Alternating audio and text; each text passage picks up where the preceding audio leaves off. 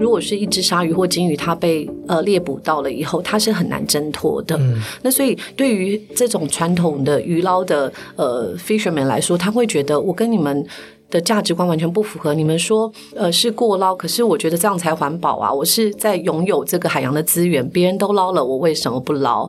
我既然都已经捞上来了，我把它放下去，它搞不好还不一定能够活着。那这样反而是不环保。所以在远洋渔船上的价值观，跟我们这个新时代的价值观有蛮多的落差。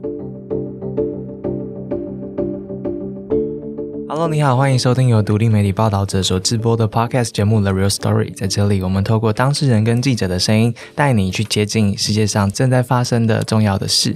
今天我们要去一些很特别的现场，这个现场呢，可能跟即将要到到来的农历新年有关系，也可能跟你嗯自己在餐厅里面的一些行为或是一些场合跟聚会有关系。那当然，它还跟在很多港口里面工作，或是在船上面工作，或在市场里面工作的人都有关系。这两。两个字我们都听过，只是我们不知道，原来这两个字现在还在台湾的很多角落、很多餐桌上面出现。这个议题呢，叫做鱼翅。那这是我们刚做出来一个调查报道，做调查报道的记者两位今天来到了我们的现场，让我们先欢迎我的同事。首先欢迎我们的总编辑李雪莉李小姐。各位的 Real Story 的听众朋友，大家好。雪莉姐好，这次带着呃做这个题目的另外一位记者，也是大家熟悉的杨志强，志强来到现场。Hello，志强。Hello，主持人好，听众朋友大家好。两位很辛苦诶，刚截完稿，然后稿子出去了，就赶快被我们敲来录节目了。志兴也很辛苦，因为看这一套专题大概有好几万字。好好跟大家介绍一下，两位这次又跟我们的应宇、还有浩翔，还有我们的摄影子磊，跟我们的编辑台团队，在过去几个月花了很长一段时间做出来一个调查报道。这个东西呢，我们赶在农历年节之前让大家听见，因为这很可能跟你接下来要做的事情有关系。这个题目叫做鱼翅，两位可以帮我们介绍一下，就是我们为什么要做这个题目？那在鱼翅这两个字后面，我们发现了什么呢？其实我们关心远洋渔业已经是五年前的事哦。那二零一六年的时候，我们就做了血泪渔场的一部曲。那那时候的一部曲其实比较着重在讲这个呃远洋渔业的。造假、剥削，还有渔工的人权。那二零一八年，我们推出了二部曲，在台湾海上的人口贩运。其实我们那时候去了柬埔寨的监狱，然后也突破了中介和渔工所签的合约的过程哦。那我们在做完两部曲了以后，其实很重要的是，因为在二零一五年。台湾被欧盟记了黄牌，所以这一切的报道都是觉得说，哎，台湾远洋渔业事实上是要被监督的。那很，我觉得蛮幸运的是，台湾政府在二零一九年的确在一九年底的时候，我们就卸除了这个黄牌哦。所以这一次在做这个第三部曲的时候，其实是很想看看过去这五年来，在黄牌解除之后，到底远洋渔业现在是一个什么样的面貌？那过去我们发现的沉疴是不是还存在？呃，这个是这时候做远洋渔业的第三部曲，我们讲未尽的治理哦的起心动念。嗯嗯，大家可以听得出来，这个远洋渔业治理其实是一个相当大的一个转型的过程。可是它同时面临着不管是环境还是人权或是产业上面的这些变动型的因素跟需求，所以这个转型势在必行。那这个转型要怎么转？这个转型跟我们有什么样的关系？这一次我们找到其中一个连接点，其实就是鱼翅，对不对？志强那时候。怎么会选择从鱼翅这件事情下手，或是你怎么看待这两个字？那时候开始要做这个题目的时候，其实我们先去把从二零一七年那个远洋三法开始开罚之后，一直到现在的那个罚单。的的那个 list，我们把它洗了一遍，然后看一下，在这个名单里面哪一些是比较有违规被受罚的，然后哪一些项目是比较啊可能是比较少的。然后我们发现，其实非法捕杀，嗯嗯，这个行为在远洋三法里面裁罚的那个比例其实是很高的。嗯，所以那时候我们就讨论说，那我们可以往这个方向来来调查，因为其实在以前我自己个人呢，其实我是想说，哎，以为吃鱼翅这个这个习俗或是这个。呃，风气已经慢慢减少了，但是没想到还是这么多，所以那时候就从这个角度。下去看，嗯，其实我们过去五年，台湾受到世界各国瞩目，就是因为有两项，呃，在远洋渔业很需要被关注的。第一个就是渔捞的行为，第二个就是船上的渔工的人权。是对。那刚刚志兴讲到鱼翅这件事情，它就跟渔捞的行为有关。因为过去台湾在渔船上，我们有一千呃一百多艘的远洋渔渔船，过去是世界第一，那现在因为中国急起直追，我们现在是世界第二。那渔船的数量，不管是大吊船、小吊船还是围网船，我们的船只都是越来越大的。那这个吨数越大，代表你能够捕捞的数目也就越多。嗯，但是因为现在国际海洋的这个资源，还有呃鱼种的数目和种类，其实真的是有在下降，所以每个国家都在竞争鱼捞的配额，在竞争鱼捞的配额的过程当中，它就是有一个游戏规则在那边，你可以。在太平洋或是中西太平洋，在大西洋、在印度洋可以捕捞多少的鱼种，它都是有规范的，对每个国家有规范。那国家在分配到每一个大钓、小钓和围网船的范围。那所以，呃，如果就是你过度捕捞的话，基本上就是违反了整个的国际还有区域渔业组织的规范。这个其实就是重罚的。以前是完全没有游戏规则，但是这二十年来，它的游戏规则是非常非常清楚。所以现在这个国际上。关于鱼捞行为的游戏规则，刚刚听到是不止按照鱼种物种，也按照区域，然后也按照国家，然后这个国家之中呢，再按照它船的不同的类型跟它的语法，然后进行分配。所以一旦有一艘船它超额的捕捞，或是捕捞错了物种的话，其实就打乱了这个规则。按照这个规则之下，是需要开罚的。刚刚志强其实讲的云淡风轻啦，但他们盘点的资料其实蛮多的。过去这四年五年来，总共有五百多。多笔的违规记录，那如果是关于这个违法捕捞的记录呢？其实过去四年多，渔业署裁罚了八十一件，这八十一件里面有五十四件。是关于鲨鱼的违法捕捞鲨鱼的，这就是那时候注意到鱼翅的原因。对，那当然，其实你不用看数字，你可能眼睛睁大一点，尤其现在过年的时候，去到某些地方也会看到鱼翅这两个字。志强这次花了很多的功夫 去理解鱼翅藏在哪里。我们先来听听看，他明察暗访的第一站是在台北的某个年货大街。对对，对，我们来听听看现场哪里藏着鱼翅。这怎么分啊？什么大山金钩、黑沙钩、金山黑？这鱼翅的话，是鲨鱼的品种不一样嘛？哦，品种跟部位不一样而已。品种跟部位，对。那像有的比较黑，有的比较白，它它就是品种不一样啊。鱼翅是越刺越厚，越粗的越好。那个超那个是刺吗？越高，那个是刺。这个也是刺吗？这是皮啊，好像是皮。我可以摸吗？可以啊。哇，你就不知道多大。那这里最贵的刺是哪一个？那个金沙黑山，金沙黑沙金山钩，越大只单价就越高。但是这个看起来也蛮大啊，但是这个啊它比较厚。对啊，它比较厚啊。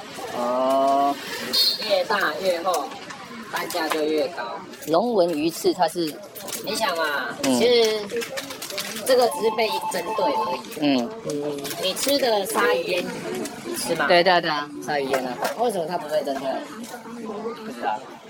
有什么关系吗？还是也是鲨鱼啊？对。啊，你吃甜不辣吗？嗯。甜不辣也是用鲨鱼烟做的，为什么不会针对？哦，甜不辣鲨鱼做的。对啊，就鱼鱼板。鱼浆啊，哦，鱼浆，鲨鱼肉很便宜啊，这甜不辣，因为还会再加一些香料下去啊，所以才会有腥味嘛。对啊，而且鲨鱼肉便宜。那我问你，为什么它不会针对？那为什么？那为什么要？为什么要针对这个？对看，外国人，你以前应该有看过一个片段啊，是不是把鲨鱼鳍割下去丢下去？哦，有有有。他就利用这一个。这一个片段啊，一直重复、重复再重复。其实有这样吗？没有啊，没有，所以就被污名化的感觉。没有啊，第一点，我因为这个一直 replay，大家有爱心的人呢，就会说哦，好残忍。你吃鸡的时候有没有想过，那鸡被你从喉咙放过去，你那么残忍，它分解的？对啊，因为。这个单价比较高，所以为什么就会被针被针对？但这种也是大陆人买比较多吗？还是还是他们不能带上飞机？台湾人也会买啊，不是说不会买啊，只是说哦，现在年轻人呢，就是被这些周杰伦的广告啊，有没有？周杰伦的广告，我爱鲨鱼，哦，有没有？好啊，搞到后来现在鲨鱼出入量多了，你要叫人家怎么吃得下去？那价格跌了吧？如果这样的话，它没有比较贵啊，它一直都在持平的状态。为什么？刺不多啊。嗯，就小小一片猪肉，然后每天基隆港，他每天进的鲨鱼肉几吨几吨的进，我也被整退的。嗯嗯嗯。对啊，为什么？他不是很有爱心吗？你吃的在制品都鱼家里面鲨鱼肉做的，其他鱼贵啊。嗯，什么尾鱼什么？鱼尾鱼。对对对对。对啊。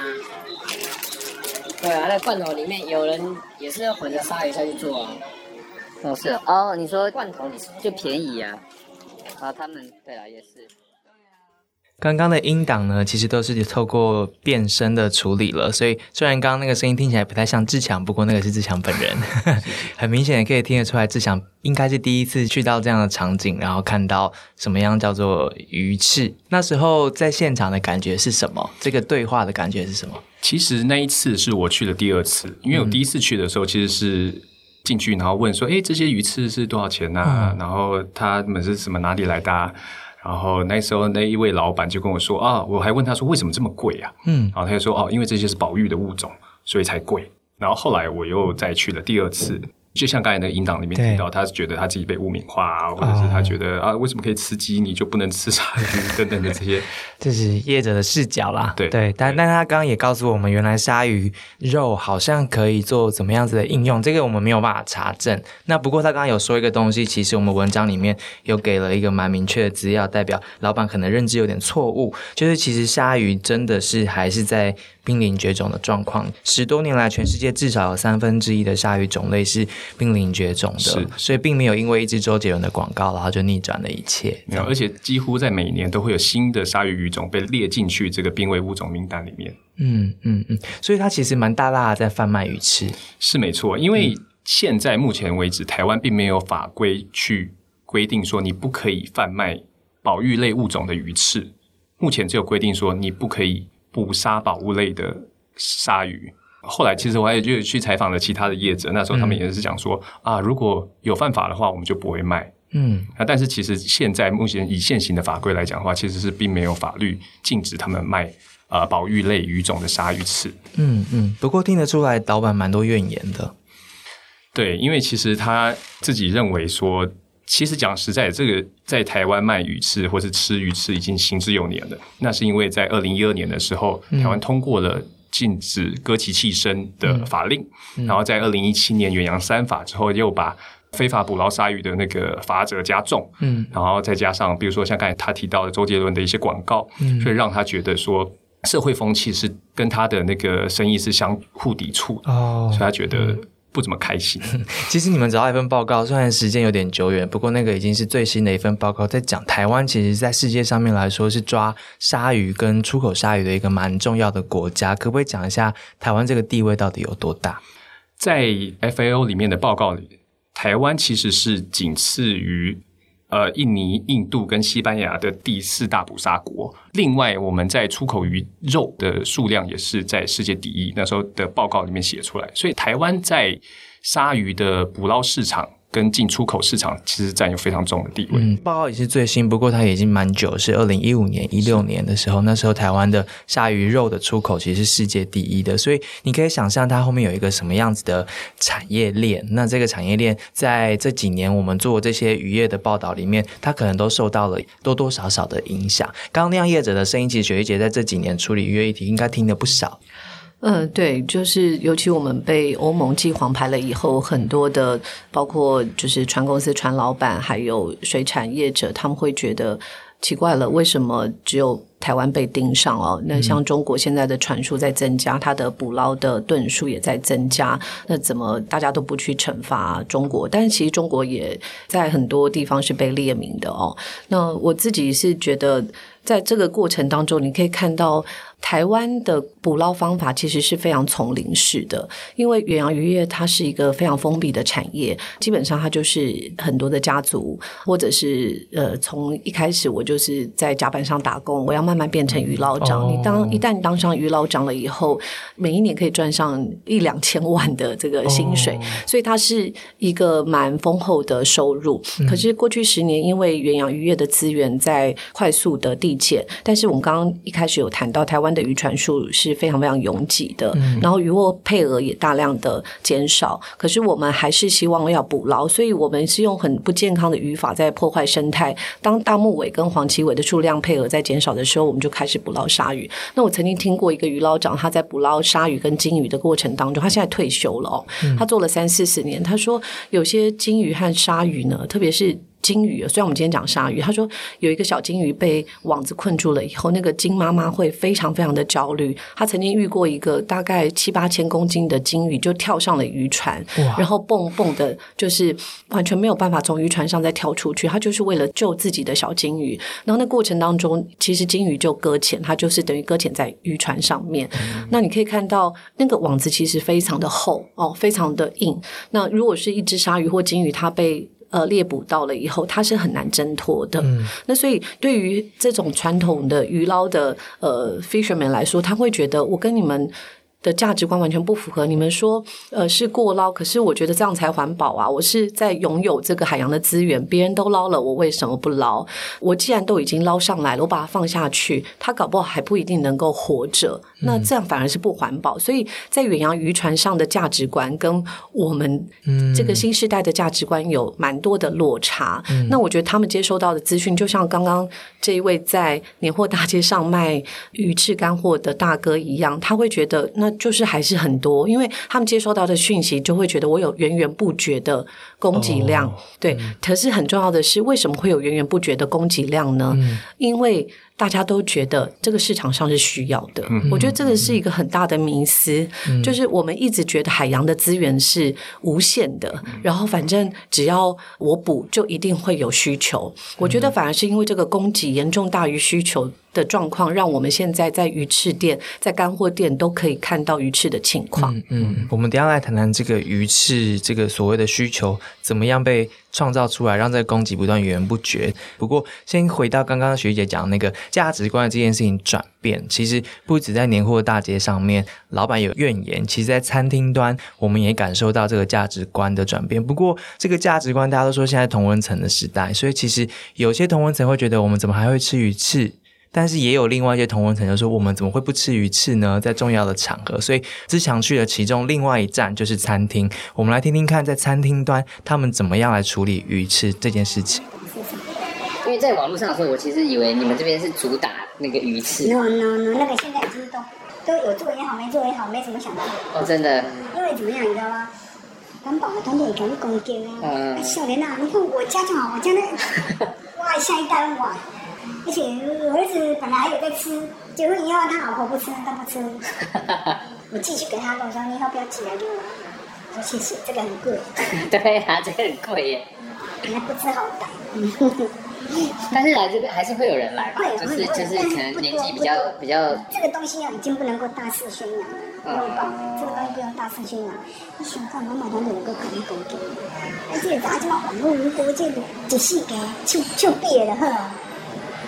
没有，但是在台湾这个又没有，就不又又没有又没有那个。现在不推，真的不推。你看现在没有一家什么鱼翅那个料，打完就丢掉了。反正我那时候还是想说，哇，居然有，还蛮特别的。嗯，因为那个真的是实在。外那提婆你看了，可能是套餐的料理啊，啊，但是就是讲我们其实不主推。嗯嗯嗯嗯。哦，所以他们的话就是纯粹是鱼翅，然后这边的话就对对对。套餐的话，它有什么？我叫你提婆啊！哎，你提那个一次套餐的一罐那个美女奶子，好不好？谢谢。套餐的话，所以它就有不同，比如说有这个根啊，然后有的是这个。不是不是不是，其中就是有一次而已，一次不可能和你讲个饱啊！哎呀，我讲。啊，要有分价嗯嗯嗯嗯。因为现在对啊，我在网上看，其实好像台北有几间。啊，那个什么钉钉上也倒，对呀，是吧？那个黑马上亏了就隐秘了。你看几个几个做官的去吃，出来都会有事，没人敢去吃嘛。真的。所以不要保要来黑乱敢夹，你今晚没有怎样？哎哎，金家有日的是，你看嘛，那些大官去吃一下出来了，就没事，没事，那个。哦，这也是二十几年嘛，应该。哎，其实不贵啊。不贵啊，但这个不贵，就我们一次就是一次一次而已，意思意思，好，意思意思，哎，对呀，哦，这个是便宜的嘛哈。但是我们最主要是推这种二六八，因为这个就可以有整片的一次，就看你的龟皮很起来。嗯，这个就是钩。它有什么不同？鱼刺有有等级啊，鱼刺有气味啊，有钩刺啊，有大片刺啊，啊。你看这个就大钩刺，你看大钩刺，它的中排刺，刺有很多种的。这一教其实都是有一些门道的。对对对，这个是一定有门有有门道。一个人五千八百八啊！哇！所以他可以吃到大钩刺，是很大片的大钩刺。只是像以前看那个钟，然后它就是一大片。对对对对对。因为光吃那个不会饱啊，所以他一定要加上鲍鱼啊，加上龙虾啊，这什么？要不然那个是。妈呀，全部都给你吃一吃嘛，夹个夹个特呀，哈，对不对？就就这样。哦。哇，居然就是有鱼翅 menu 哎！志强这次做完之后变成鱼翅专家？没有没有没有，因为其实，在现在很多的呃，无论是喜宴的餐厅啊，或者是特别贩卖鱼翅的餐厅，他们其实都还是存在。然后有鱼翅 menu，它甚至上面就像刚才那位服务员对那位服务员所说的，它甚至还有不同的等级。不同的物种，然后所以会有不同的价位。鱼翅套餐里面是什么？就是鱼翅的存在，它只有两道，然后其他的就像他刚才讲的，有有鲍鱼啊，然后有龙虾，因为你不可能一餐只有全部只有吃鱼翅嘛。所以那是一个看起来很 fancy、很高档的餐厅。对对对对，非常。而且他那时候还有提到说。如果是纯粹吃鱼翅的话，它会有一些小包厢的餐厅，你可以去吃。哦，对，所以是比较低调的。对，比较低调，它刻意让它比较低调。所以其实你你刚刚说你有在网络上面找，你这一次从消费端看到台湾的关于鱼翅有在贩卖的情况是怎么样？可以稍微描述一下。就是在目前为止，台湾有在贩卖鱼翅的，无论是餐厅或是产业的话，现在就是比较贵的，通常都是以。餐厅为主，嗯，像刚才所提到，无论是婚宴会馆啊，或者是一些高档餐厅。然后第二个就是可能比较在中南部比较盛行，就是那个板豆。我们有访到一位中破塞，然后他有提到说，其实，在中南部的板豆十道菜里面，至少会有两道是鱼翅，一个是鱼翅羹，另外一个就是鱼翅炖土鸡。哦，对，价位大概就是八千块一桌。然后另外还有一个就是年货大街。或是一些啊生药行等等一些干货的地方，其实你还是可以看得到。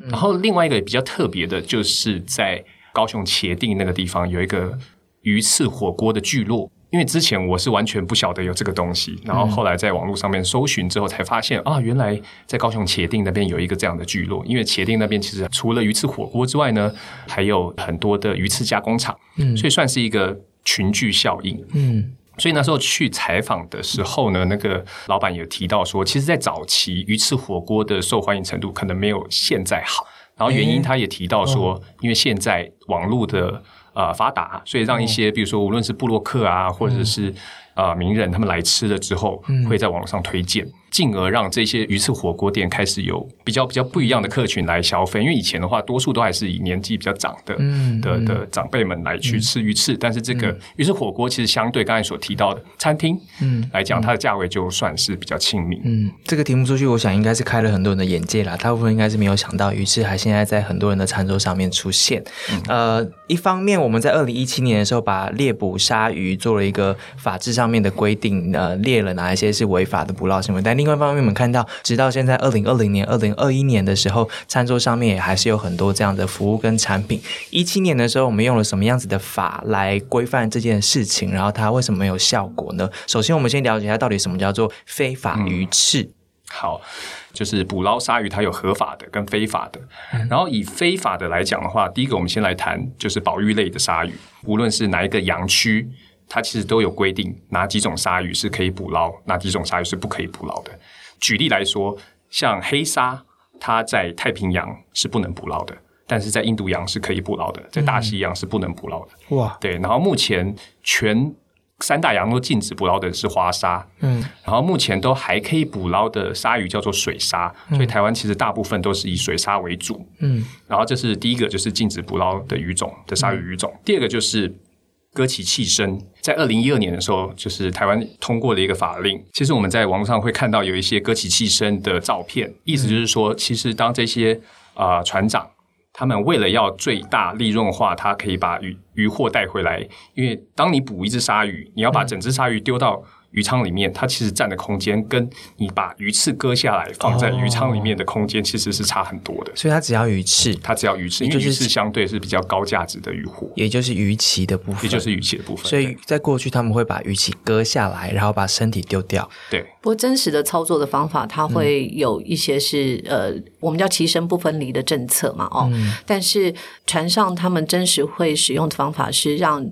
身体丢掉，然后鱼鳍留下来。嗯，但是另外一种是他为了要躲避岸上检查员的操作呢，他会有些就是鳍身不分离的鲨鱼放在最上面，然后鱼鳍放在最下面。所以整个船舱，如果检查员来看，他一开始看到的会是这个鳍身不分离的鲨鱼，但是下面的鱼翅你是看不到的。哦，因为他不可能把一具一具这个。鱼的身体都移开来看，或者是他不会有那么多时间，因为假设他的船舱有六个到八个，然后每一个船舱大概都有四十吨的鱼货，其实量是非常大的。对对，所以第一种非法鱼翅的类型是你在错误的洋区，然后捕了进捕的鲨鱼种类。对，第二个是你用错误的方式来捞捕这个鲨鱼的鱼鳍，也就是鳍身分离了，只只割了这个鳍，然后身体丢掉了。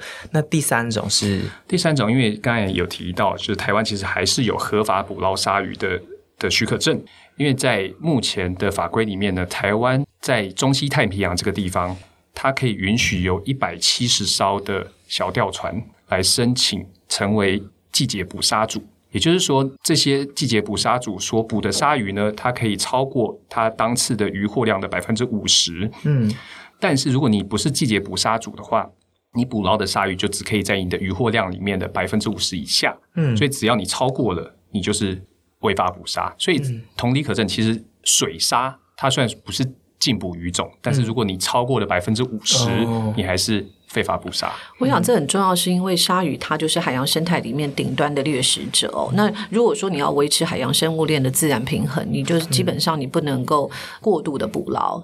每一艘船它都有目标性的捕捞的鱼种，在这样的法制之下，真的有改变了这些不太好的捕捞行为吗？对于现况的影响？我我记得二零一七年我们刚刚谈远洋渔业三法定定哦，远洋渔业三法，当然这三法里面。蛮复杂的，一个是渔洋渔业条例，第二个是呃渔业法的部分的条文的修正，然后第三个是经营非我国籍渔船的管理办法。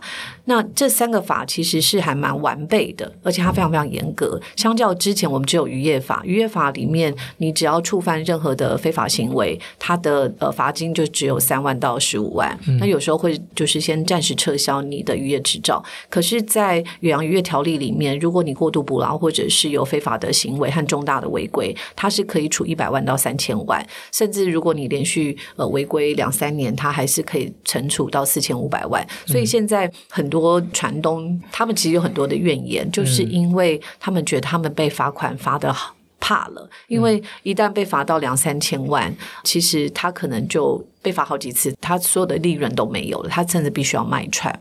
嗯，那这个是重罚之下的确有带来影响，但是因为我们的检查率又不够，所以还是有人会铤而走险的。当然，我们讲到鱼捞的文化，就是一定要满载嘛，哦，那为了这个满载，现在在其他的鱼类的配额又下降，他们就去捕鲨鱼，然后能够把这个船舱能够弄满，所以他也是会在夜晚的时候，趁着没有检查人员的时候卸鱼，然后呃把这个鱼翅卖给收购者。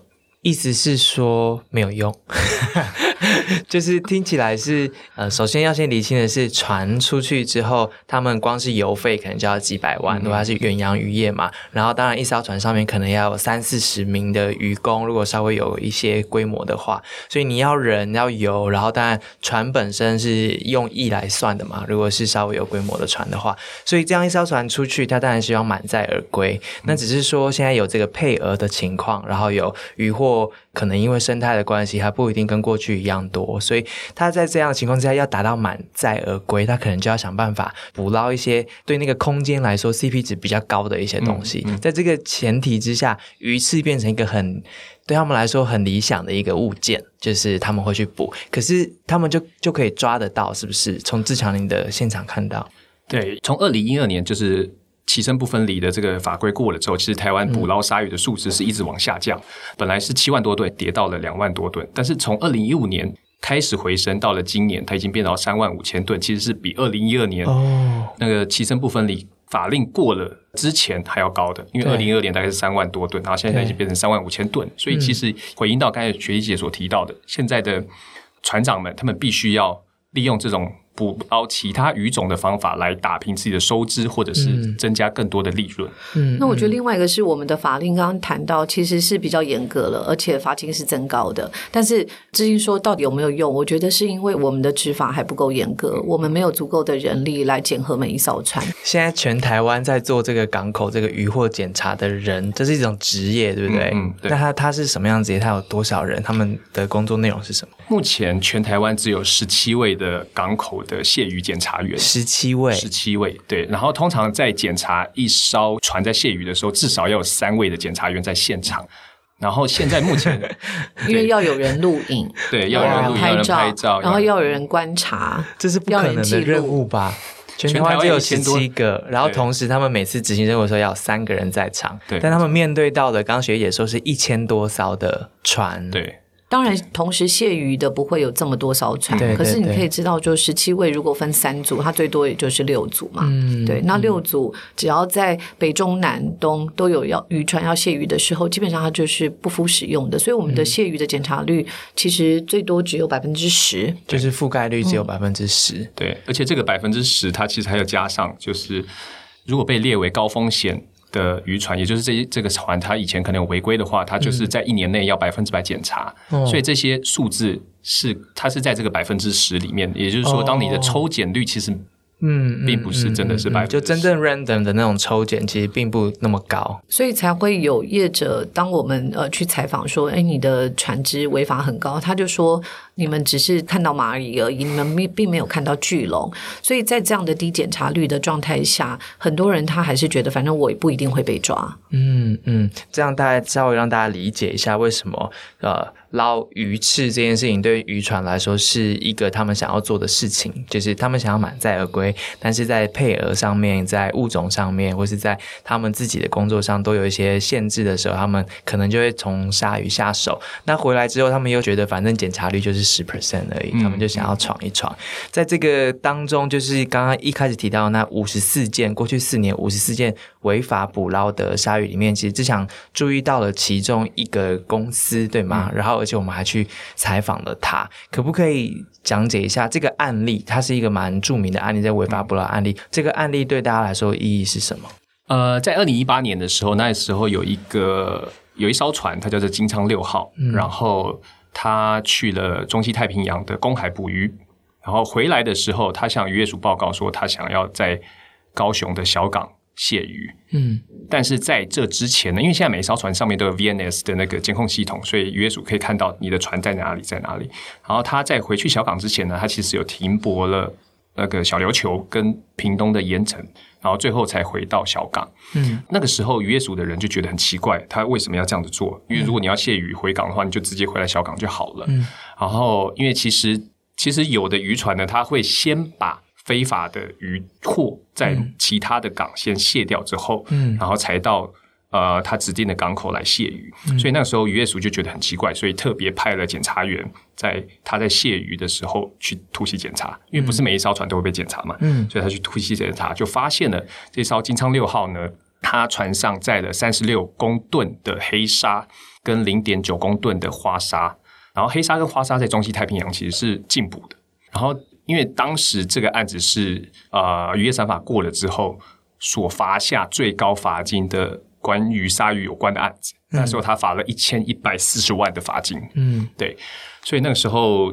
就连渔业署的副署长林国平他也出来召开记者会来对外说明这个案件。嗯嗯嗯嗯，所以他就是做了违法捕捞之后，然后在小港这个他被规定要卸货的渔港之前，先在其他地方卸下去。可是他在小港接受检查的时候，还是有违法的行为，是不是？因为在判决书上面，其实他有有讲出他进去小琉球跟东港，但是他们并不知道他有没有在那边卸鱼。了解，对，但是然后。在小港卸鱼的时候，就是突袭检查，然后发现真的哦，三十六吨哦，对，是不能捕捞的，不能捕捞的黑沙。对对对。然后您去采访他，对，因为这个案件，其实在那时候，无论是在网络上，或是在跟一些约署的人在访谈的时候，大家都知道这个案件，因为当时副署长出来开记者会嘛，所以我们就想针对这个案件去了解一下，他们当时为什么会这样做，啊，或者是那时候的心情。然后其实。这个案件还有一个比较特殊的地方，是因为他被裁罚了，所以他雇了律师去跟渔业署做一个行政诉讼，因为他认为他所捕的黑沙跟花沙，虽然说两种都是禁捕鱼种，然后渔业署因此罚了两笔，但他认为这是一个行为，也就是捕捞禁捕鱼种，而所以他认为他应该只被罚一次，而不是因为不同鱼种被罚了两次，所以他因此对渔业署做出行政诉讼。嗯，对，然后这个行政诉讼到目前为止是到了台北的行政高等法院。然后是判败诉，但是他希望可以上诉，然后想要告到呃台北的最高法院。嗯，这可能也是他想要跟我们聊一聊的原因。对，应该也是知道说，因为诉讼的关系，所以如果。媒体想要了解的话，他也可以来讲一下他自己的心声，还有他可能有些不满的地方。没有啊，你花了很多的时间跟他沟通啊，跟他身边的人沟通，日常都这样云淡风轻的带过他的工作。那其实蛮难得的，因为不是每一个人都有机会接触到船公司的老板，或是每一个人都有机会碰触到在渔业工作的人。那当然，在这个产业之下，有各式各样不同的人。这一次的报道里面，除了有介绍像这个呃有有犯罪事实，然后正在进行上诉的这个船公司的老板之外，其实。我们也有文章在介绍，真的在做渔业改革，自己从自己的船队开始出发，或是号召其他船公司一起来做渔业改革。这些不一样的船东，在专题里面总共五篇文章，里面有不同的角色在处理这个议题。不过，我们希望可以让大家听听看，我们刚刚所谈的这一位的当事人，他在接受我们采访的时候，他的情绪或是他所表达出来的是什么？来听听看他的音档。你说好，好在哪里？因为我阵啊，足想要赶紧卖卖钱，赶紧收收款。风险比迄落咱即个啊，即个迄个迄落玉山较悬。啊，迄个啥，迄个迄落，迄叫啥？那个得到的报酬率是比海较深啊。啊，咩啊惊？你掠无一个水平啊！啊，你要。啊，我说实在的，第一次你你这有受苦，应该会使去去查，因为阮也无爱去讲人安怎，等下讲下面人讲的看好说。第一波渔业署出钱，互渔会渔业署做担保嘛，啊，互渔会去一只渔船啊收两千万，回收嘛，迄阵替船嘛，咱委员生调大钓，哦，你会知伊大钓，伊问你哪是当初是怎大钓？收来遮个船啊，迄个鱼会欠人二十几个，那慢慢淘汰，慢慢淘汰，经营经费无啊嘛，淘汰煞好，你著是要甲遮个船啊降甲足低，吼，伊是讲啊，我著我著甲囡仔讲死啊，互你讲我看啊，吼，你这只船啊，我半路捡到枪，一夜三法，我阁有需要出钱嘛？你头壳讲着，因要甲你发到你倒啊嘛。卖讲发甲倒，发甲倒是因的目的啦，嗯，最终的目的啦，这是上基本的啦。他的情绪蛮重的，主要也是因为在他旗下的三艘船被罚了四次，那这次加起来是两千多万的的罚款。那当然也代表了他不断的有需要被开罚的事实发生嘛。其实像这样船公司的老板或是在渔业现场的声音有各式各样，然后百百种。雪莉姐这五年来做愉悦的题目，应该也都听到不少。对，因为就像我们一开始讲的，台湾的渔船的数目实在太多了，那数一数二，呃，所以这个从国际的政治和国际经济来讲，我有听说非常多的，像在中西太平洋，很多西班牙的船只、法国的船只，对于台湾的围网船非常的会捕捞，呃，那还有就是再小的鱼种，还有再小 size 的鱼，他们也都捕捞这件事情，他们其实是很不满的，他会觉得台湾可能是渔船数很多，当然有一些部分的渔船。即使是少部分的渔船违法，都会让人家觉得这是一个很大量的量体，因为我们的渔船数就是太高了。那刚刚这位呃受访者他有谈到，就是他描述了，他说政府就是中途捡到枪嘛，打自己的小孩给别人看哦。当然就是在抱怨这个远洋渔业三法，因为欧盟的黄牌的关系，我们订立了远洋渔业三法。那现在用非常严格的方式在对待呃这些船公司，然后补贴也少了。可是其实你会去看到是。世界上有很多的国家渔业大国，譬如说有就是芬兰、瑞典、挪威，然后你也会看到日本。某些时候，我自己觉得我们在走日本的路，因为日本它后来做了很多的补贴政策，很多的渔民是在等待呃政府的补贴，包括这个补贴是说把。小的船只整病，那个吨数变大，我可以改善环境。但是同样的，它还是在捕捞这些呃鱼种嘛，哦。那但是如果你去看有些国家，譬如说北欧有些国家，呃，像我如果没有记错，就是挪威，他现在非常强调要控管你的。我们刚刚有其实有稍微谈到，就是呃供给量，他会认为说，你如果持续的供给，你只是让鱼的价格不断的下降而已。嗯，所以他会很小心的知道说这个供给。量不能够无限的扩张，因为远洋的资源是有限的。那你应该是要让供给永远小于需求，所以他们会用很多的机制的方法，然后包括说怎么样让这个捕捞的方式可以维持鱼的新鲜度，而不是呃，你既然又不维持鱼的新鲜度，然后你一直做罐头，用非常低价的方式，因为我们知道生鲜，当然它的价格一定会比这些加工的还要来得好。所以你会看到不同的国家，它在走的方式是不同的。那我觉得台湾就是因为太多的人习惯低价的竞争策略，我们的远洋约从过去到现在就是低价大量，然后粗糙，还有丛林的法则，以至于现在政府在这短短的五年间受到国际这么大的压力。但是国际大的压力不只是来自消费端，你你看到这个 Walmart，它已经会告诉你说，呃，你在整个产业链里面生产的东西都要符合劳工的人权，还有。永续的渔业，这个不只是在渔业，这也在我们很多的加工品上面。这个消费端的需求是非常非常大的。那你说这不公平？的确，它很不公平。可是因为我们已经长得太大了，大到我们必须也要面对这个挑战。因为一旦你不符合消费者的需求，或者是品牌端的需求，他就叫你改善。他会说，如果你不符合，我就要转单。所以这个是因为我们过去长得太大，但是又不能不符合现在的这个用用。续还有人权的指标，因为你一旦不永续，然后不符合人权的指标，你东西就卖不出去。它是一个很残酷的状况，所以我觉得另外一个讲到，我觉得日本在二十年前就非常的厉害，他就有些大船，他就说我把船卖给台湾好了，我把船二手船卖给台湾，我就不用在这个产业链里面去担任捕捞的工作，因为捕捞要经手非常多的渔工，嗯，然后还有就是远洋的资源少了，你还要去用捕捞的方式要满载，嗯，就有些。呃，日本的公司他就开始做只做 trading，只做交易，他不再去碰这些渔工和大量的这样子的第一手的渔货。所以我觉得很多国家他在思考策略的时候，他很清楚他要站在产业链的某一个地方。譬如说，我就要做品牌，我要做永续的罐头品牌，而不是去做捕捞这个行业。这一次的报道里面，我们当然也有呃访问到渔业署，然后也有解释很多这个政策上面的转变跟接下来想要走的走向。不过刚刚这样听起来，其实蛮明显的是，执政者他必须同时面对到呃国外国际上面的压力，因为毕竟我们曾经是第一名的这个远洋渔业大国嘛。那这么大的一个国家，这么大一个量体，当然国际上面大家就会对我们有压力，游戏规则改变的时候对我们有压力。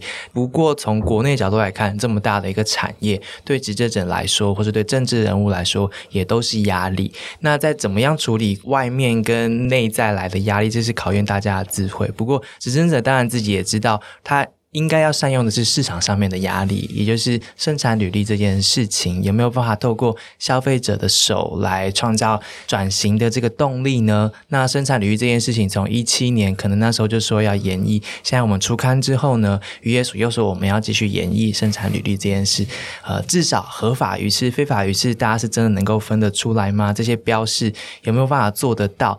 在善用这些压力，然后在新的游戏规则之下，找到一个新的引导这个产业去的方向，可能是帮助这么大的一个产业可以继续大下去的一个蛮关键的选择。这选择实在是不好做啦。不过这一次，我们从体制上面看到。不管是船上面的观察员，或是港口的检查员这一些，又或者是市场上面我们的观察，把大家没有察觉到这个鱼刺，然后一步一步把它揪出来。志强花了很多个月的时间，这个跟你一开始做的时候的想象是一样的吗？其实差蛮多的，因为刚开始的时候完全不晓得鱼翅的这个产业链长什么样子。嗯，刚开始会很直观的以为啊，那鲨鱼肉跟鲨鱼翅可能就一起卖。嗯，就是一起进入鱼市场，但后来进去鱼市场去采访一些在鱼市场工作的人之后，他们说，哎，鲨鱼翅从来不会进到鱼市场里面，哦，因为鱼翅通常是在港边，它卸货之后呢，就被鱼翅收购者给收购走，然后再从鱼翅收购者这边卖给加工厂，然后加工厂他们会进行处理，把鱼肉跟鱼骨分开。纯粹剩下鱼翅之后，然后拿出去晒，好晒个几天之后，它会变成现在我们可以在啊年货大街各个地方可以看到那种干燥的鱼翅，然后再从。加工厂这边，它无论是要输出，或是要输给啊中盘商啊，或者是给这些年货大街的人，或者是直接去到刚才所说的鱼翅火锅店，或者是去到板豆的地方，嗯，就从这个地方再下去。所以它其实自成一个体系，对，它自成一个体系。可以想象它产值可能不小之外，但量也要够大，然后有消费者来支撑它。那同时可以养了这些所谓的加工业者或员工，所以那个规模真的是很大，是不是？你去到那个加工厂。对，因为那个时候其实刚才有提到，在茄定那边有几间加工厂的聚落。对，然后那个时候其实我们是用比较算是陌生开发的方式，就直接进去到门里面，就是那一间加工厂的里面，然后去跟他们递名片啊，说啊，我们想要了解这边的呃生态状况。对，然后一进去，它其实那个味道很重，就是有阿莫尼亚的味道，因为鲨鱼肉它其实只要放超过。一小段时间，它那个阿莫尼亚味道就会出来，所以在进去的时候，我们在里面待了一两个小时，出来，然后在车上，其实整台车都是阿莫尼亚的味道，身上的那个、那个、那个夹克全部都是这个味道。然后我们也在那边看到了，它其实在曝晒鱼翅的过程里面，一整个屋顶。肉眼来算，我想应该有上百片、数百片，有没有到千片我是不晓得。但是那个鱼翅的数量是非常非常。因为加工厂很大，加工厂应该有四五个篮球场这么大吧？因为它需要曝晒，所以要很大片的那种平地。哦，了解了解。而且它那个鱼翅是不能够堆叠起来的，就是它是一片一片是完全分开的，所以它需要的空间也蛮大的。嗯嗯嗯。所以其实你不小心又找出一个独立的一个产业链在台湾。其实这个刚开始要采访的时候，大家都不想谈，因为大家都觉得这个很敏感。对，所以其实也是要花一点时间。然后像我刚才所说的陌生开发，然后就自己去跑去这样子。还有，我想过去几年间我们累积的一些人脉还有信任，嗯，呃，的确也有是蛮多受访者提供我们资料的。嗯嗯。除了船公司刚刚的老板那样的讲法之外，其他从业人员他们的想法大概是什么？因为目前的法规来讲，其实你只要。过了检查这一关，嗯，它在法律上不算是非法的，你可以在市场上自由贩卖、自由的食用，都不是违法的。所以这些无论是加工者、收购者，或是刚才提到的宁扩大街啊，或者是板多的人，他们都会说，我又没有犯法。就是只要没有被检查到，你就一路的绿灯，然后通行无阻。不管你是持有还是贩售，最多只有道德上你会希望自己低调一点。嗯嗯嗯，就是突破那十七个人的关卡之后，接下来就一切绿灯了。是现行体制就是这样。是是，哇，真的是没有料到它是个这样的情况。过年要到了，如果大家面临到桌上有鱼翅，或是去逛年货大街都看到鱼翅，有什么建议可以给大家吗？我我们自己会在那种一些场合上面，然后发现，哎，我们是去做客人的，可是主人点了有鱼翅的的餐，然后气氛就蛮尴尬。我想，说不定很多人都是这样。做完这个题目之后，两位有没有什么建议可以给大家？我就是很直观的会跟大家讲说，那个鲨鱼是生态系统里面最高等级的掠食者嘛，所以它吃了非常多的大量的鱼。那它自己身上有含非常多的重金属，特别是含有汞。那我觉得用健康的这个诉求来跟大家讲说，其实吃鱼吃也不一定是对自己身体健康，因为我觉得这比较直观啦。因为你要跟他讲说，远洋的鲨鱼某些鱼种花鲨、黑鲨正在濒临绝种，他会可能觉得非常非常遥远。但是如果你跟他讲说，你过度吃鱼翅的话，你可能会在身体累积重金属，我觉得大家会比较有感觉。哦，对对对，这个大家记下来。对，大家不要觉得啊，这个很澎湃啊，我要宴客啊，就澎湃。因为我们现在脂肪率都蛮高的嘛，体脂率。我是不知道听众啦，我们是蛮高的。对，这个蛮实用的。志强呢？对，其实法律上要不要做一些改革呢？那个就是看五月署他们自己的想法。像刚才提到，他要做这种产销履历嘛。对。但是如果在个人消费者来讲的话，我自己也是不怎么鼓励大家吃鱼翅，因为其实鱼翅相对它并没有什么营养成分，它只不过是因为长久以来的一个传统，大家觉得呃鱼翅是非常珍贵的，所以然后大家会去吃。它其实有一点点像是熊掌或者是呃犀牛角等等，它其实都是。长久以来的一个传说，对一个迷思。嗯，因为以往喜欢吃这种比较凶猛动物的部位，然后可能会增强免疫力、体力等等之类。但是在在现在的那个一些报道呃的一些调查里面，它其实并没有什么样的营养价值，这都是吃进肚子然后会出来的东西，这样子。但是为了这件事情，为了这个创造出来的价值，大家花了好多时间去做非法的事情，然后不小心罚单就是一两千万，所以派了我们堂给啊。今天很谢谢两位的时间，花了很多的心血帮我们追出了这个大家都不知道的事情。详细的报道呢，在网站上面都有。然后我们这次也跟苹果日报合作，所以我们授权了我们的内容刊登的在他们的报纸上。所以如果你有看到的话，也可以分享给你身边的人。如果关于未来对于远洋渔业或者是各式各样的生态上面的议题有任何的线索的话，欢迎传给我们，我们会看自强的时间，然后再 交给他一些更艰难的任务。很谢谢两位，好，谢谢志兴，谢谢志兴。